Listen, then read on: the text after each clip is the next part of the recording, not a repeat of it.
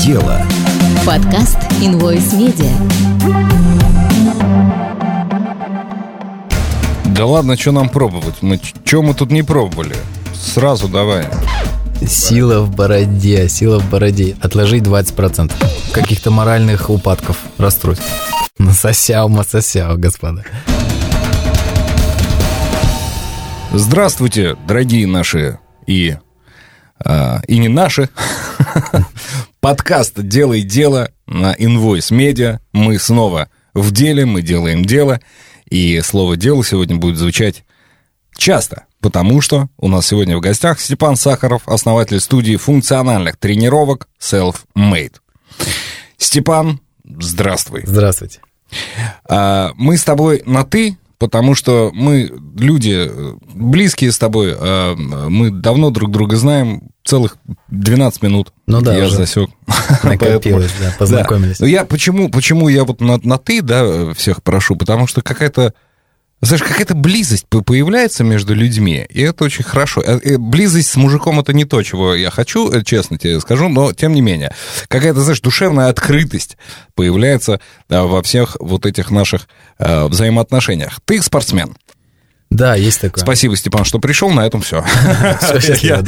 Я- человек от, спорта настолько далекий, что... э, Нет, я как когда-то там ходил в зал, там что-то пытался там э, жиры как-то как причесать свои, хотя бы, ну, чтобы под ними хотя бы, чтобы пресс был, пусть он работает под прикрытием, но, да, но, пусть, он, но пусть он будет. А ты... э, Как тебя в спорт занесло? Почему спорт? Да, на самом деле это было как-то интуитивно. С самого детства было веселей просто заниматься чем-то активным, чем сидеть дома, читать и так далее, что-то. То есть с детства это было просто деревня, лес, поле, то есть бегали с палками, как и все, рубили крапиву там, воевали. Дальше уже так что-то посерьезнее, футбол, там, лыжи и так далее. Студенческие годы это был волейбол, единоборство, и далее все это переросло уже в профессиональный спорт, в кроссфит. Какие у тебя достижения в профспорте? Профспорт... а, Ну, по- кроме девок. э, Ну, да, этих тогда было много, Да. конечно. Общага дело такое. А КМС я по кикбоксингу. Далее уже здесь э, сегодня я являюсь элитным атлетом дивизиона а, России, атлетов, которые занимаются кроссфитом, функциональным многоборьем. Тут такое разграничение небольшое, можно разделить функциональное многоборье и кроссфит, два отдельных. Мы об этом еще попозже поговорим. Вот, а если брать так, а, то чемпион республики по волейболу среди юниоров в команде, а КМС по кикбоксингу и атлет элитного дивизиона по кроссфит. Почему бизнес? Почему ты решил стать бизнесменом? У тебя все было хорошо. У тебя достижения, у тебя женщины, у тебя все вот борода, э, мускулы во всех там э, частях организма. Зачем тебе бизнес? Так мне сложно было работать с кем-то, когда есть руководители, которые совсем не понимают, что они делают, в принципе. Какие-то отторже- отторгают идеи, абсолютно не хотят развиваться. То есть э, я три года уделил работы по найму в компании по добыче нефти и газа. Я понял, что там я закисаю. Это мое основное образование. То есть- Единственное, что нас с тобой объединяет, нефтяниками мы не стали. да, это точно, слава богу, мне кажется. Вот. А скучно, никакого развития, никакого творчества, а так как ты всю осознанную жизнь занимаешься спортом, крутишься в этих кругах, ты понимаешь, как это все работает, как улучшить эту сферу, как оказывать а, более высокий сервис. Тебе хочется создать такое место, где ты бы получал максимум удовольствия, и по твоему примеру шли также люди. Вот ты знаешь, основное заблуждение многих людей, хороший профессионал в своей сфере не обязательно будет хорошим профессионалом а, в сфере бизнеса, в этой сфере, извините, за сложность конструкции. На самом деле, да, то есть я не считаю себя лучшим по кроссфиту атлетом, потому что у нас есть ребята, которые сутками тренируются, едят, спят, и они реально лучшие, как атлеты. То есть я где-то на серединке. Это ну, такое адекватное, адекватное мнение, и соревнования показывают, и в принципе То статистика. есть ты подумал, я недостаточно хорош для кроссфита, возможно, я буду офигенным бизнесменом, да? Тут нужно было делать выбор. Либо ты уходишь глубоко в спорт, либо ты пытаешься развиваться как э, руководитель, как бизнесмен, если можно так сказать. Хорошо, давай э, в двух словах, что такое кроссфит? Кроссфит такая система тренировок, которая а, развивает человека полноценно по всем его параметрам. Если прям очень просто объяснить. При этом не трогает мозг. Очень сильно трогает Да ты мозг. чё? Очень сильно, да. Потому что профессиональные атлеты раскладывают эти комплексы каждой тренировки, каждому э, циклы тренировочные. Там такой список движений, что если не думать, то можно просто перегореть очень быстро. Итак, бизнес. Вот ты работал, работал, там что-то там, да, то, все и э, решил. Как, как вообще вот это пришло ощущение, что все, теперь ты бизнесмен? Теперь Степан э, Сахаров не, не только у нас, э, точнее, он уже не спортсмен, а бизнесмен. Такая предыстория. Сидя э, в лесу на вахте, э, где-то вообще... в Я думал, сейчас будет сидя в лесу в муравейнике, связанные. Из меня выбивали остаток- последние деньги, да, я решил все продать. Нет, а по уши в нефти, грязно и непонятно где-то в захолустье, я понял, что мне вообще не нравится этим заниматься. Я хочу изначально а, создать свой зал спортивный, в котором люди будут кайфовать. И я понимал, что в республике, где в Коме, где я жил, очень мало для этого возможности. Нужно перебираться в Москву, еще куда-то. Вот. И была такая мечта, я помню, мы сидим с товарищем, я говорю, я хочу, чтобы у меня был лучший зал с лучшими тренерами, с лучшими клиентами, и это все, что было в Москве, и вот это было уже, чтобы мне было лет там 26, и это у меня уже было. Он так как бы улыбнулся, но идею эту одобрил. А, и вот как раз так и случилось. То есть долгий был путь, И вот тебе 58. зала нет, нефть все так же на ногах, да. Вот, э, решение было принято, рискованное решение. Бросил я все, уехал, уволился. Долгое время я просто работал по найму в Москве обычным тренером. Ну вот, далее судьба так распорядилась, что мы познакомились с моей девушкой, и у нас совпали интересы. После пандемии мы поняли, что мы самостоятельно можем уже, имея своих клиентов, имея какую-то базу, открыть свою маленькую студию. Делай дело. Подкаст Invoice Media. Вот важна тебе, как мужику, такая женская поддержка, чтобы женщина с тобой заодно была. Я, знаешь, я вот много в этом отношении... Я всегда от женщин сам этого жду, да, ну, чтобы вот женщина была партнер. А, э, практически никогда не получаю, но, тем не менее, всегда вот, знаешь, и мне там многие говорят, да вот что ты, ну, ты, ты, ты сначала все должен сделать сам, потом там э, уже где-то что-то. А, насколько вот э, женщина сыграла судьбоносную роль в твоем бизнесе? Твоя важно. женщина. Очень, очень большая роль. Если бы не Катя, то, наверное, этого проекта бы и не было. Катя, мы тебя любим оба вместе Оба. со Степаном.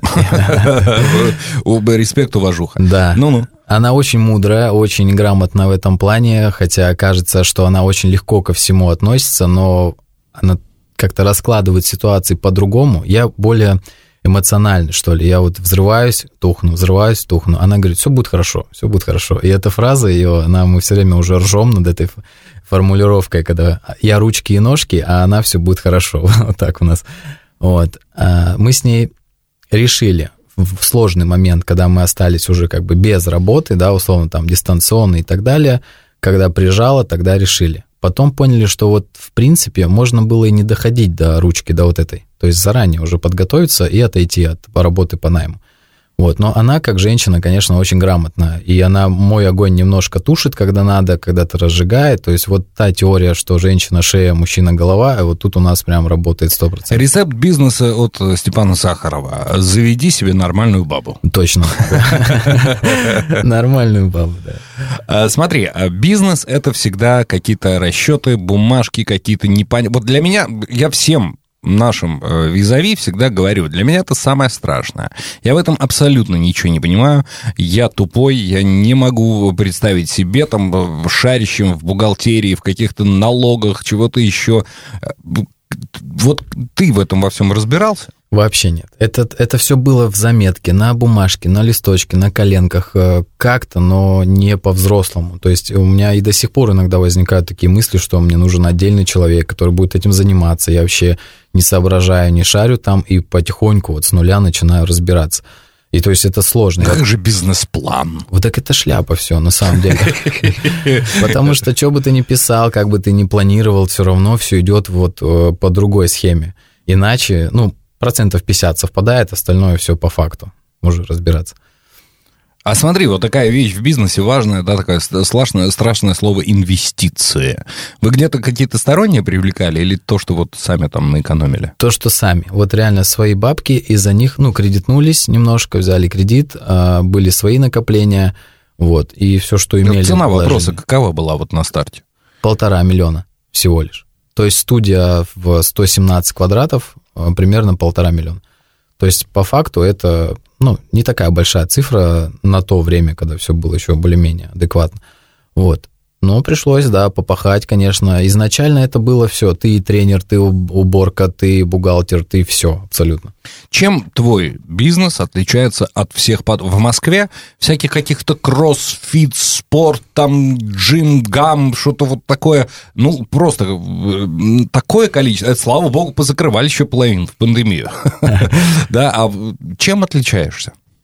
У нас а, фишка в зале такая, что мы берем именно атмосферой, именно душевной составляющей, и это замечают все те, кто приходит, они говорят, вау, как у вас здесь как-то все очень круто, мило, и вы такие классные, и вот все, не хочется уходить. То есть люди остаются там постоянно, остаются поболтать, посидеть, и отделяются от коллектива те, кто не хочет быть именно в такой семейной атмосфере. Кому просто прийти потренить и уйти, они находят для себя такое место. Они не хотят приобщаться, допустим. А тот костяк, который уже с нами несколько лет, они и на соревнования, и на выезды, и потусить в субботу, воскресенье. То есть это такая семейная обстановка, которая располагает э, всех тех, кто туда приходит. Человек, который не, хочет, чтобы тренер его гладил по голове, это не ваш человек, не ваш клиент. Который не хочет тусить, да, который просто пришел, потренил, ушел, это вряд ли наш человек, да.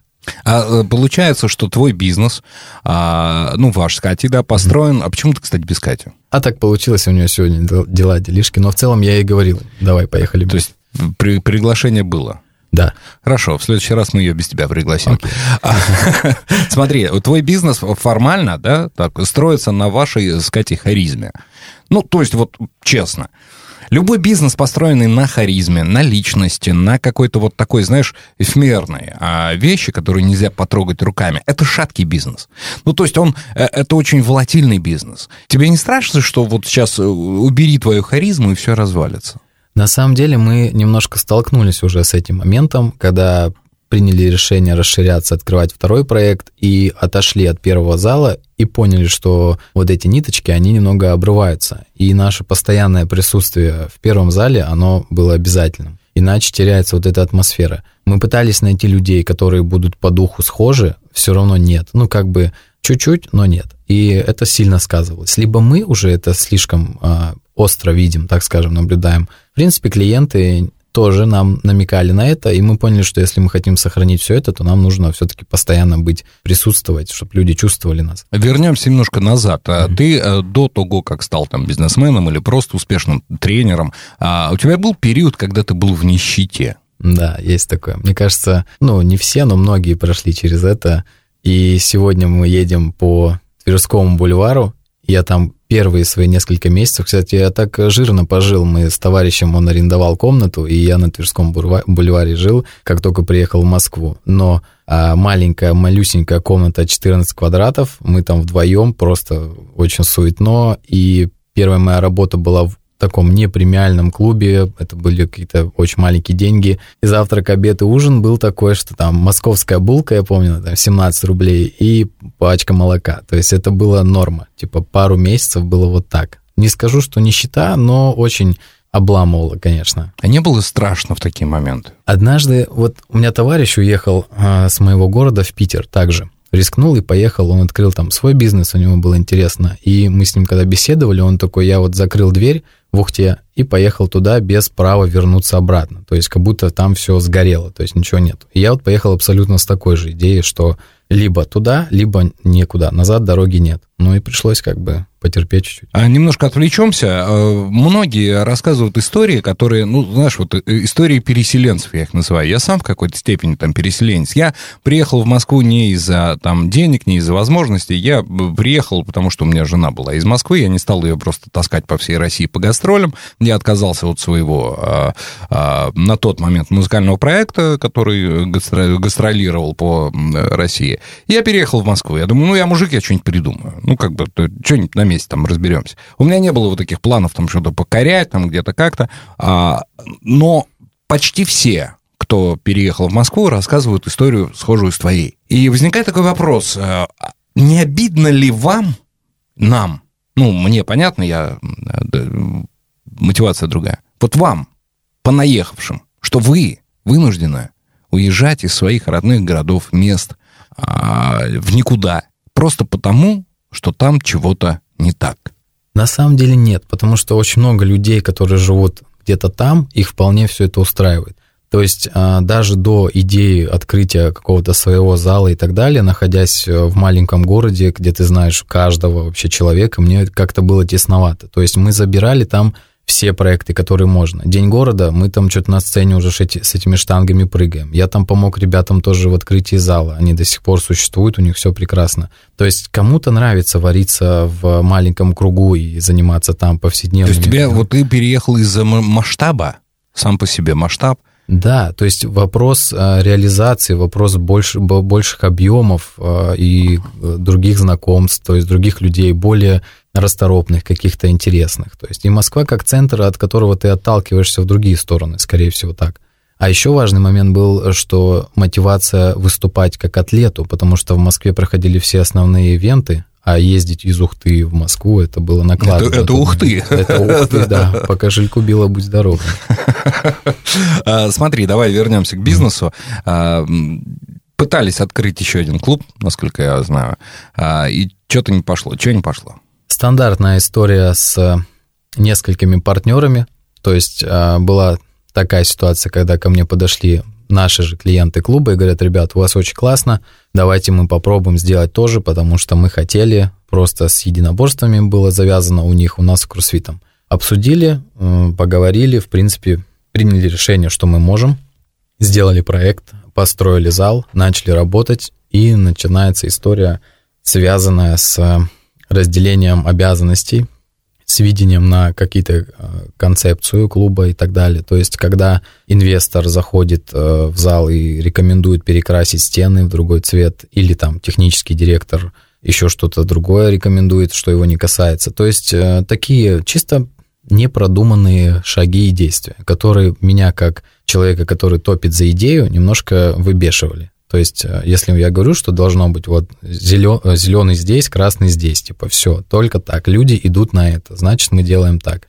Кто-то начал сомневаться, кто-то начал э, предлагать свои какие-то странные варианты. То есть люди, не имеющие бизнес в сфере фитнеса, начинают рекомендовать, как нам улучшить бизнес в сфере фитнеса. Ну, то есть это для меня было странно, и мы вовремя, на самом деле, разошлись. А зал этот существует и сегодня. Я набрал туда команду в свое время, ребята меня поняли, но они там некоторые остались также работать. А те а, товарищи, с которыми мы открывали этот проект, они также продолжают руководить там. Зал существует. Для меня это большой классный опыт. А, он более многоформатный получился зал. Там и единоборство, и кроссфит, и еще несколько разных плюшек таких интересных. Вот. А опыт плюс, наверное, новые знакомства, новые какие-то идеи, взгляды. Из минусов единственное, что, наверное, такое ощущение а, упущенного времени, опять же, на перевес с опытом, да, ну и, в принципе, наверное, все. А есть... С чем еще пришлось вот столкнуться на стадии а, открытия а, первого зала, там, второго? То есть вот как, как, какие-то моменты, вы знаешь, которые не ждал. Который не ждал. Нежданчик прилетел. А, кто соберется открывать а, кроссфит-зал, да, если, в общем, там, к слову назвать, то обязательно, ребята, продумайте вопрос а, по поводу помещения, потому что шумно, громко, и это всегда становится проблемой. А даже арендаторы, которые арендодатели, которые подписывают с тобой договор, я им объясняю, что будет очень шумно. Вот представьте, громко, и умножьте на 3, и вот так примерно. Готовы? Да, нормально. Типа внизу технические помещения, окей. В итоге через 2-3 месяца приходят э, какие-то претензии по поводу вибраций там, и так далее. То есть вот это первое, с чем мы столкнулись в первом зале, а, в принципе. А как решали эту проблему? А, решали проблему усиливали а, шумоподавляющий эффект в зале в самом, то есть делали какие-то дополнительные прокладки на пол, маты, на которые сбрасывать штанги и так далее. Ну, то есть пытались как-то сгладить эту ситуацию, потому что локация классная, не хотелось жертвовать всем этим ради просто там штанги не стучали и все. Вот. Какие еще были нежданчики? Нежданчики. А, сложности в рекламе даже самой классной локации. Вот второй зал, он стоял практически прям 20 метров от метро, торговый центр и так далее. И как мне казалось, что мы разгонимся там буквально вот за месяц, потому что проходное место и так далее, но у люди хотят какую-то порцию доверия, что ли, получать всегда. То есть, если это сетевой зал, и он открывается в новом месте, уже автоматически есть какая-то история про доверие. Здесь новый зал, новое место, новый формат, тем более это не фитнес, не классический. Им нужно время, чтобы как-то адаптироваться. И нужно хорошо вкладывать на первых этапах в рекламу. И сезонность учесть обязательно, потому что лето для фитнеса супер мертвый сезон. И со вторым залом получилось так, что мы как раз в мае открыли, летом мы чуть-чуть э, так просели, и в сентябре только начинается рост. И вот все лето буквально мы там делали ремонт до конца, доделывали его как-то, ну, нюансы какие-то. И, в принципе, да, реклама решает очень сильно, на старте особенно. Делай дело. Подкаст Invoice Media. Основоположник теории эволюции, натуралист и путешественник Чарльз Дарвин посвящал работе много времени, но также он каждый день уделял по несколько часов своей жене Эми. Как ему удавалось все успевать?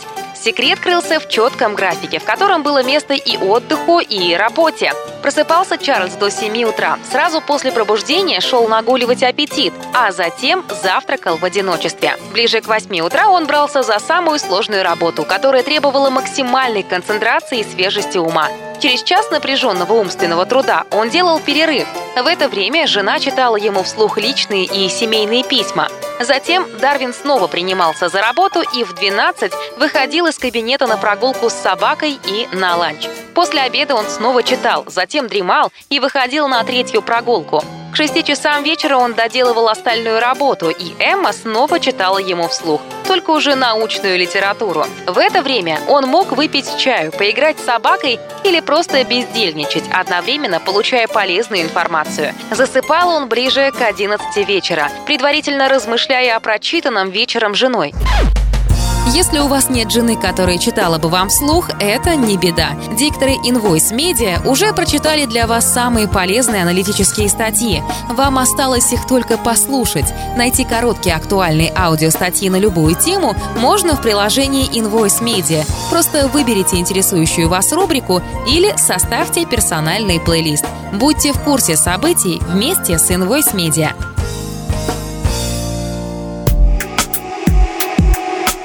Делай дело. Подкаст Invoice Media. Для тех, кто слушает э, наш выпуск в 1937 году. А, мог, уже, может быть, не все помнят, что были у России тяжелые, сложные времена, когда а, фактически весь импорт был а, под строжайшим запретом. Я, насколько помню, ну, в тот подвал, где была качалка, в которую я ходил, там частично все, конечно, делалось э, ручками э, спортсменов, которые там занимались, но частично это все-таки то есть всевозможные эллипсоиды, беговые дорожки, какие-то там еще тренажеры, там прочее, прочее. Это все глубоко импортная и аналогов не имеющая фактически. Э, столкнулись вы с проблемой, э, что не можете купить что-то, э, закупить, и в принципе как-то эта проблема решаема? На тот момент никаких проблем не Нет, было. Я вот и я про сейчас уже говорю. Сейчас, да. Цены в два раза дороже. Мы недавно просчитывали, ну, дальше еще расскажу, есть планы. Я просто уже начинал э, накидывать смету по оборудованию на зал побольше. И я понимаю, что ценник в 2-2,5 раза вырос. Именно за счет тренажеров.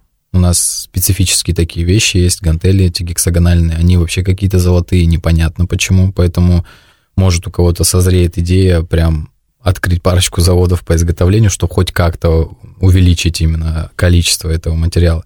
Вот. А тренажеры очень дорого, потому что все возится из-за рубежа. Есть ряд э, заводов, которые сейчас начинают уже импорта замещать, но в целом кусаются цены, да. Кусаются. Сколько времени уйдет, как ты думаешь, пока заместят там, ну, хотя бы там 70% из того, что вам нужно? Ну, я думаю, нас спасет Китай, если уж оттуда и так возят все. Какая-то поганая получается история. Нас подвели э, европейцы, от нас теперь спасет Китай. Да. Подведет Китай, спасут индусы. Подведут индус кто? Инопланетяне будут спасать? Мы что, вообще ничего сами я делать вот, не я можем? в шоке, на самом деле. Железяка с двумя резиновыми набалдашниками. Неужели не хватает да, средств, ресурсов и мозгов, чтобы сделать это здесь? Очень странно. А металлические, как правильно сказать, заводы, где изготавливают металлоконструкции, да, uh-huh. их же повсюду. Вот есть одна компания, которая производит в Ульяновске. Все просто и понятно. Вопрос, откуда они берут сырье, непонятно. То есть ценники у них на оборудование тоже выросли. Либо это под общую гребенку все специально так, чтобы хоть как-то навариться на этой истории, либо по факту. В таких подробностей мы не знаем. Поэтому, конечно, обидно, что мы вынуждены тормозить сейчас процессы некоторые из-за того, что просто нет куда взять. А вы сами цены поднимаете от жадности? Нет. Почему? Вот мы наоборот, мы сидим с Катей и такие понимаем, что вроде тут подняли, там подняли. Я вижу новости там по фитнес-индустрии там и так далее. И мы такие, нет, наоборот. Мы, наоборот, внедрили еще несколько плюшек э, в нынешние абонементы, чтобы люди как-то поняли, что мы, наоборот, хотим их э, немножко как задобрить, что ли, чтобы они не думали, там, что мы там пытаемся что-то Знаешь, а, основная мечта ну, это такая ну, голубая мечта официанта, чтобы люди ели дома, а чаевые присылали по почте или там переводом. А вот твоя голубая мечта в этом смысле какова? Вот как, как бы все было, чтобы было прям идеально? Есть э, картинка такая в голове, на самом деле, уже давно. Просто мы к ней, я думаю, дойдем, но через какое-то время. Хочется сделать один большой wellness-центр, в котором будут разные сферы услуг, куда человек приходит и получает комплексную проработку. То есть мы не говорим просто про спорт, мы говорим в первую очередь про работу с головой.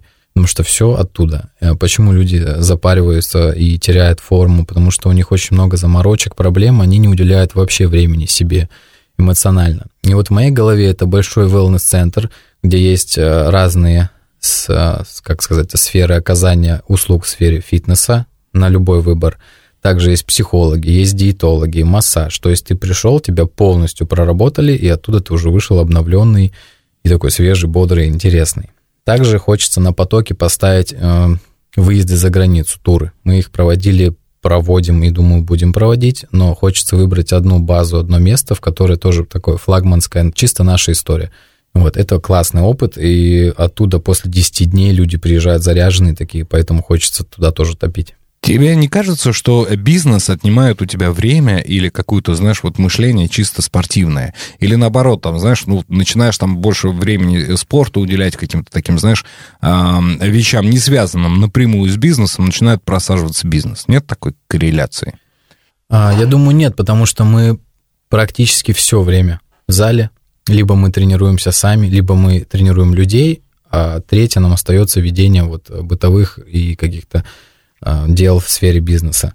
Небольшая студия, очень мало запар, запар. Именно таких, чтобы сидеть и думать, как мне вот решить этот вопрос, там, что-то не сходится и так далее. То есть все на вытянутую руку, так скажем. Не понимаешь, что там у клиента, как дела, куда он пропал, у всех есть номера. То есть мы напрямую связываемся сразу. Это, наверное, э, бонус с точки зрения маленьких студий. В больших сетевых залах, то есть там никто не в курсе, кто там у них занимается. Просто люди как ходят за оказанием услуги, а кто они, что они, всем пофиг. А ты все-таки вот по мышлению, ты такой бизнесмен крафтовый, да? То есть тебе э, неинтересно там владеть 25 фитнес-центрами и просто карабасить, так что называется, сверху. Тебе вот обязательно надо, да, чтобы там вот это вот, чтобы инсайт прям быть. Да, личное участие. Мне хочется... Ты же понимаешь, что это потолок для бизнеса. Ну, ну, то есть, э, это вот тот самый стеклянный потолок, о котором говорят э, все бизнесмены. Вот как только ты э, перестанешь воспринимать э, свой бизнес как вот, ну, какую-то вот такую, знаешь, как, э, как нянька дитятьку, то тут же вот этот стеклянный потолок уйдет. Там будут там 25 фитнес-центров, велнес-центр, там все что угодно. А вот пока ты на уровне крафта мыслишь, что все, или тебя не смущает? Какая, смотря какая цель. То есть, если хочется а реально зарабатывать очень много, но не вникать в процесс и не вкладывать душу, это одно. То есть мы для себя пока держим ту идею, и нам хочется именно участвовать в процессе, но расширить его. То есть мы понимаем, что у нас хватает знаний, опыта и всех ресурсов, чтобы дать людям больше, еще, еще больше людей заинтересовать этим. А я понимаю прекрасно, что невозможно контролировать все самому, что нужны люди, что вообще нужно от этого отдаляться, по идее, если ты хочешь развиваться, открывать новые, новые, новые залы, другие проекты. Это же не должно упираться только в студии и так далее. Вот, но на данном этапе пока следующая цель, я сильно не форсирую. То есть мне сейчас хочется с маленькой студии там 120 квадратов перейти на зал там в 1000 квадратов, в которых будет дополнительные услуги, прочувствовать это все, проработать это, привлечь еще людей, то есть понять, как я могу работать с ними, раздать должности и так далее. То есть сразу сейчас открывать еще, еще, еще и назначать туда все, мы просто все профукаем. Делай дело. Подкаст Invoice Media. Делай дело. Степан Сахаров, основатель студии функциональных тренировок Selfmade. У нас сегодня в гостях мы про э, бизнес э, разговариваем, который э, представляет собой э, фитнес-центр, э, фитнес-клуб, фитнес-студию. Э, Степан, какой ты босс? Мне кажется, я слишком мягкий. Слишком мягкий. И некоторые нюансы вот из-за этого проседают. Я, пытаюсь э, дружить со своими сотрудниками. То есть ты платишь зарплату еще три месяца после того, как человек уже не работает, да? Нет, я, я вот недавно очень хотел штрафануть человека за конкретный косяк, а, но я понял, что, наверное, я с ним поговорю сначала, а потом дам еще шанс, а потом, может быть, еще шанс. Ну, вот, вот так вот у меня.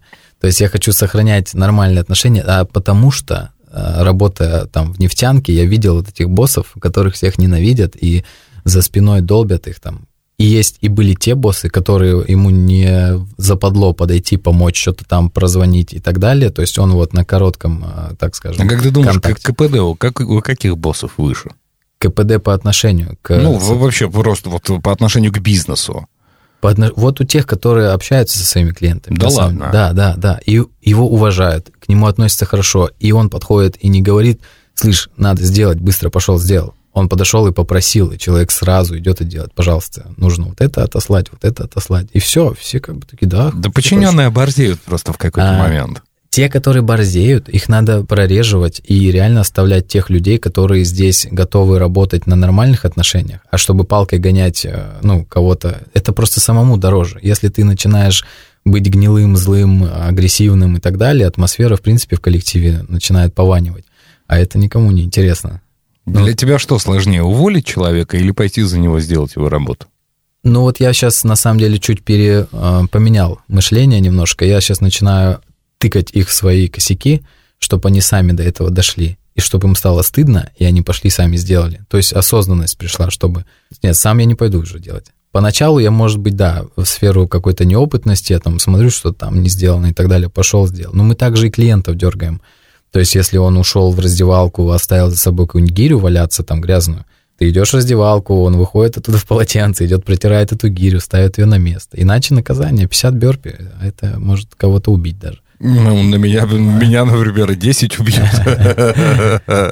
В этом смысле, да. А, скажи, пожалуйста, а, популяризация спорта – да, это вот то, чего, ну, с одной стороны, нам не хватает в России, потому что у нас почему-то популяризируются какие-то э, спортивные такие вещи только накануне каких-то больших спортивных мероприятий, а потом у нас как спорта не было, так и нет, да, и опять же, популяризируется спорт больших достижений, как правило. Вот здесь насколько тонка грань между спортом больших достижений и спортом а, для здоровья, и как нужно популяризировать именно спорт для здоровья, с твоей своей точки зрения? Адаптивность. Нужно дать понять людям, что они, каждый из них может прийти и не чувствовать себя там лохом.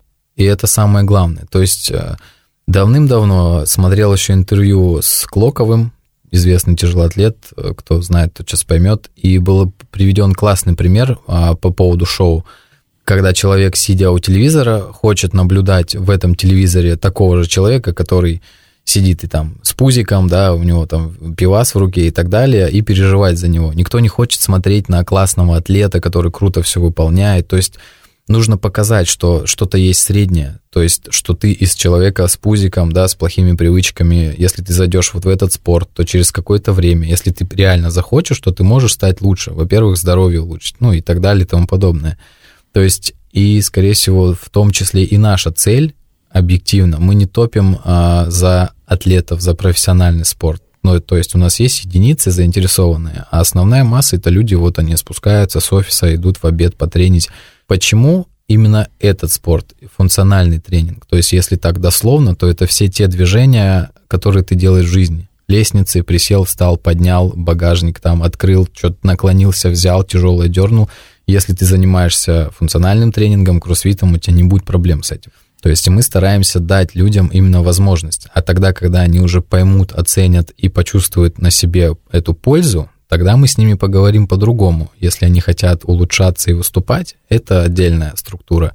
продолжать для здоровья классно. И таких много. Их нужно, чтобы их стало еще больше. В какой момент ты почувствовал себя бизнесменом? То есть не просто как бы Степан Сахаров, спортсмен, который зарабатывает бабосы на ну, на том, что он любит. А вот именно ты так, знаешь, вот сидел, там шел или там упал, я не знаю, и ты, блин, бизнесмен я, вот все, вот, вот, вот, да, вот точка, вот про, прошел я этот. Каждый месяц, когда приходит платежка за аренду, нужно уплачивать зарплаты, нужно туда-сюда раскидать на бар и так далее. Вот тогда ты чувствуешь себя бизнесменом, да. То есть ты не свои, как сказать, личные а, интересы оплачиваешь, да, и занимаешься, а занимаешься каким-то общим делом, так скажем. То есть ты уже ответственный не просто там в магазине расплатиться, да, не просто там кого-то научить показать одного человека, то есть на тебе ответственность за общее дело. То ты есть... знаешь, ты вот э, относишься к 90% людей, которые на этот вопрос, на мой, отвечают вот именно так. Я, я почему-то думал, когда я вот начинал вести там этот подкаст, когда, в принципе, начал общаться с людьми, которые связаны с бизнесом, я почему-то думал, что на этот вопрос все будут отмечать так, ну, тогда, когда я купил себе первую яхту, там, когда я там оплатил первые э, жене э, эти самые, э, да, то есть, ну, вот, понимаешь, и у меня почему-то такие ожидания. Я, ну, я не бизнесмен, мне простительно заблуждаться.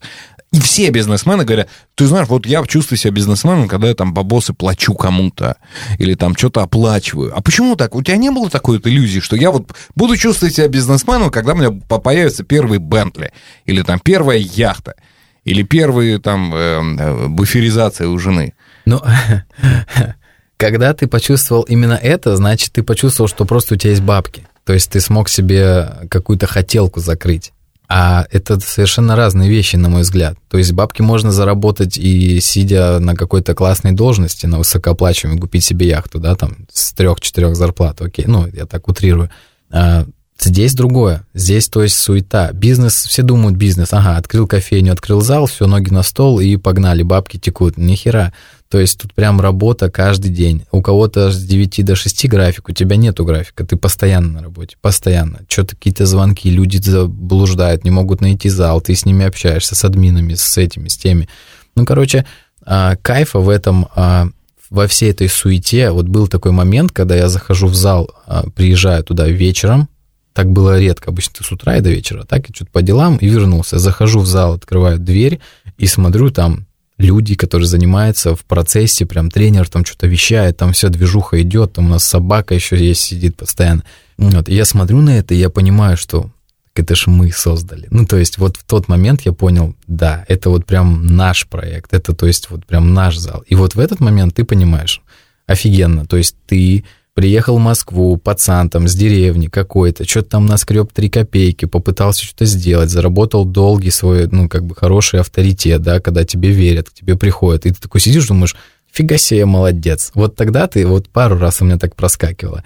И когда мы мимо Москва-Сити едем, тоже куда-нибудь по делам, я смотрю, о, так мы же в Москве живем. Типа, вот же она Москва. То есть, а в обычные дни от зала до работы ты, типа, такой чуть-чуть просто по дороге едешь. А тут, о, мы же в Москве все-таки. У нас вообще-то зал в Москве есть, нифига себе. Вообще-то нас знает тут пол, полгорода, да, в сфере фитнеса и спорта. И вот тогда ты понимаешь, что, ну, да, наверное, ты чего-то стоишь. Делай дело. Подкаст Invoice Media. Расскажи про собаку, про вашу. Что за собака? Как появилась? Это же ну, по, по, по, по санитарному. Разве она может там нормам находиться? Там нету норм, да. Собака — это собака личная у тренера. Амстав, очень воспитанный, хороший пес, такой его все любят, он очень такой социальный, сидеть, лежать, отойди, приди, принеси, он, то есть, как вообще прям часть команды. Тем, кто родился и вырос в 90-е, социальный став э, звучит, конечно, да, да, как да. минимум странно. На самом деле у всех такое м, заблуждение, да, по поводу этой породы. Вообще собаки-компаньоны, и он тусуется целый день просто там. И все его сюсюкают, дети там, взрослые, все, кому, у кого нет аллергии, да, бывает. Но мы тут тоже адаптивны. Есть при, приходят ребята по религии, которым нельзя с собаками там особо. Мы его в тренерском, он там благополучно спит, ест, сидит нормально. Вообще мы топили за эту тему, что был dog-friendly обязательно. То есть у нас регулярно приходят люди с собаками, и если присутствующие не против, то все классно. Там оборудована миска, пулеры, всякие там тряпки для собак и так далее. Специальный спрей там, если что, на аварийный случай. Очень крутая, кстати, идея на самом деле. Mm-hmm. Потому что многие, э, я как э, такой вот, ну, в недавнем времени э, собачник, да, такой, ну, вынужденно, я понимал реально, что собака иногда, ну, тебе какие-то возможности, она отсекает. Ну, потому что ты вынужден там какое-то время там, проводить с собакой, это, безусловно, необходимо. И здесь, конечно, идея очень крутая, очень здорово. Но я, по сути, по своей кошатник. А с кошкой к вам можем прийти? Да, пожалуйста. С собой кошка, собака, попугай там. С детьми приходят э, маманьки, они тренят э, ребенок в отдельную такую зону, наушники, ему пуфик такой мягкенький там в сторонку, чтобы он все залипают, сидят, смотрят мультики и все довольны. Для вас пиар какой самый лучший? Вот самый прям такой офигенный пиар. Это что? Чтобы как? Чтобы о нас узнали? Или... Да, да, да. Ну, как бы... Да на самом деле здесь, наверное, работает сарафанное радио, рекомендация. То есть, если себя выставлять, мы пробовали все варианты. Инстаграм, там, все соцсети, Яндекс, там, тыры-пыры, все.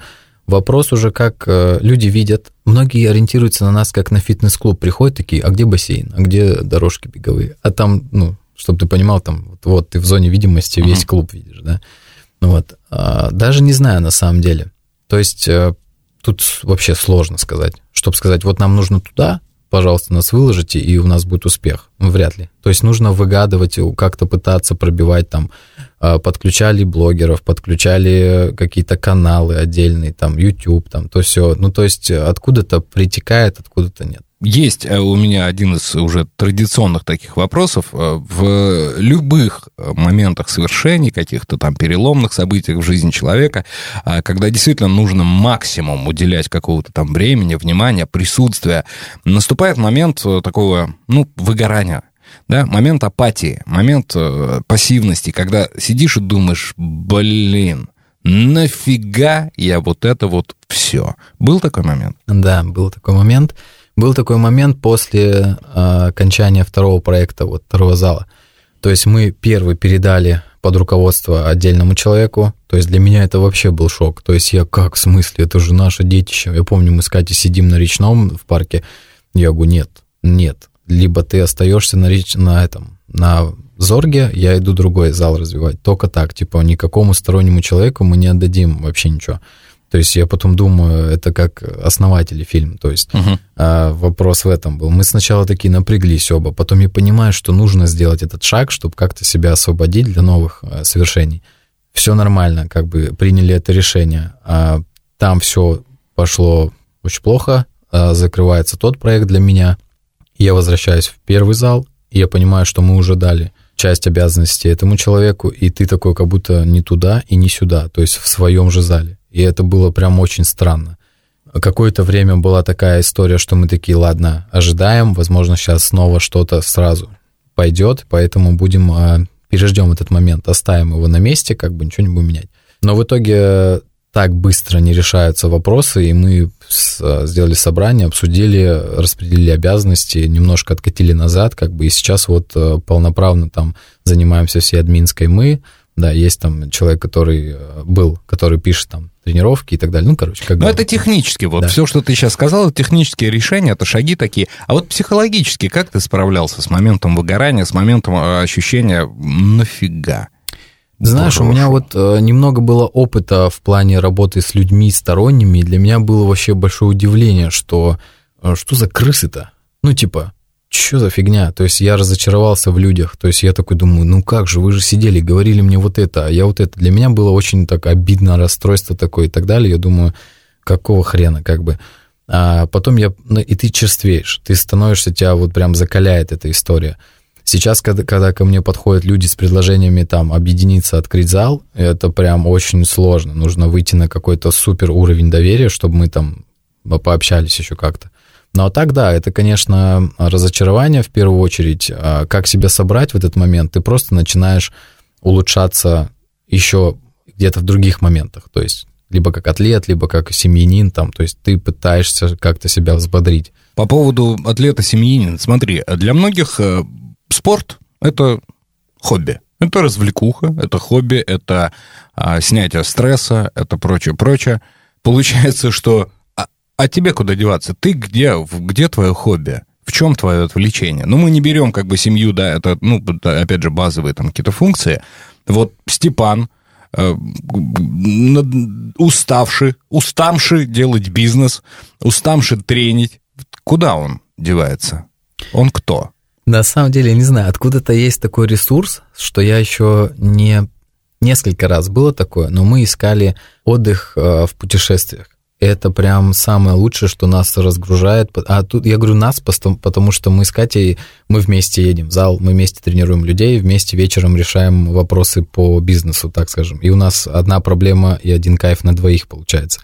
Многие вообще сомневаются в успехе вот таких пар, которые Да, кстати, вот тоже решают. хотел спросить, не, не отразилось на семейном э, каком-то вот таком благополучии вот именно бизнес, потому что все, все вместе, все время вместе. У меня как минимум пятеро а, пар развалились после того, как начали делать бизнес совместно. Был, был момент сложный, когда вот был второй проект, и я просто сут- сутками туда, ее не вижу, а если вижу, то я нервный, и мы, соответственно, на этом фоне начинаем что-то там выяснять, но выяснять не между собой даже, а по отношению моего участия в том бизнесе. И она, как э, дама очень грамотная, она говорит, ну, что ты бьешься-то, там уже не с кем биться, ну, типа, не за что там воевать, типа, надо либо решать, либо так, либо так. Пытался я вытянуть этот проект, не получилось. И самый главный вопрос нашего сегодняшнего подкаста. Где найти такую жену? О, таких больше нет, такая только у меня, конечно.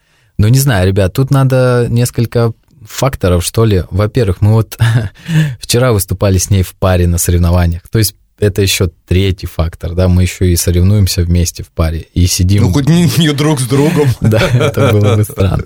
То есть мы вышли как одна команда и рубились вчера на соревнованиях, и сидим в конце, и я понимаю, что, в принципе, с этим человеком мы и дружим, и э, мы любовники, и друзья, и бизнес-партнеры, и путешественники. Ну, короче, все. И мы такие сами, где, блин, подвох? Ну, типа, что не так-то?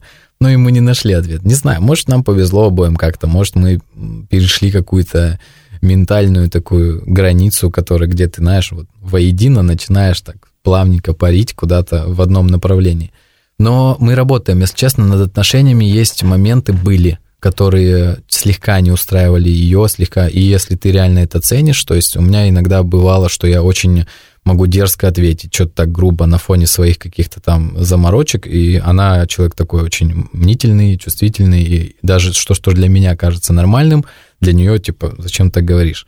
Ну и все, как бы, если я хотел сохранить нормальные отношения, мне нужно было чуть помягче, короче, себя вести. Степан Сахаров, основатель студии функциональных тренировок э, Selfmade. Э, Главное вложение Степана в бизнес – это нормальная девчонка.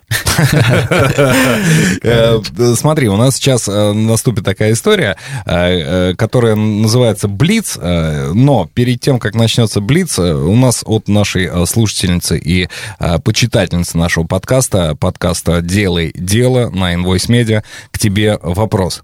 Что должно произойти, чтобы ты сбрил бороду? Ничего, это смерть моя. Просто это прям святое. То Даже есть у тебя, как у Кощеев, смерть Да. в яйце, у тебя в бороде. Сила в бороде, сила в бороде. Если нет, меня даже на съемки приглашали такие, на которые нельзя отказываться. Сказали, надо сбрить бороду. Сказали, надо укоротить ее. Типа сделать щетину. Я говорю, не, ребят, нет. Там столько денег. Бубенцы было». себе скотину, я- да? да, Это прям типа вообще не трогайте. Э, Хорошо, спасибо тебе э, за ответ такой. Надеюсь, что наша почитательница, наша фанатка нашего э, подкаста Ирина осталась довольна. А, Итак, Блиц. А, Я очень тебя прошу отвечать быстро, не задумываясь. А, Для Блица у нас очень длинные вопросы, а, э, поэтому у тебя будет возможность как-то собрать в кучу э, думалку, но старайся максимально не задумываться. Договорились. Что нужно сделать в первую очередь, когда заработал хорошие деньги? Отложить 20%. Чего нужно категорически избегать, когда ты начинаешь свое дело? Каких-то моральных упадков. Когда ты добьешься намеченной цели в бизнесе, что ты скажешь своим врагам, над которым э, одержал победу? Насосял, масосял, господа.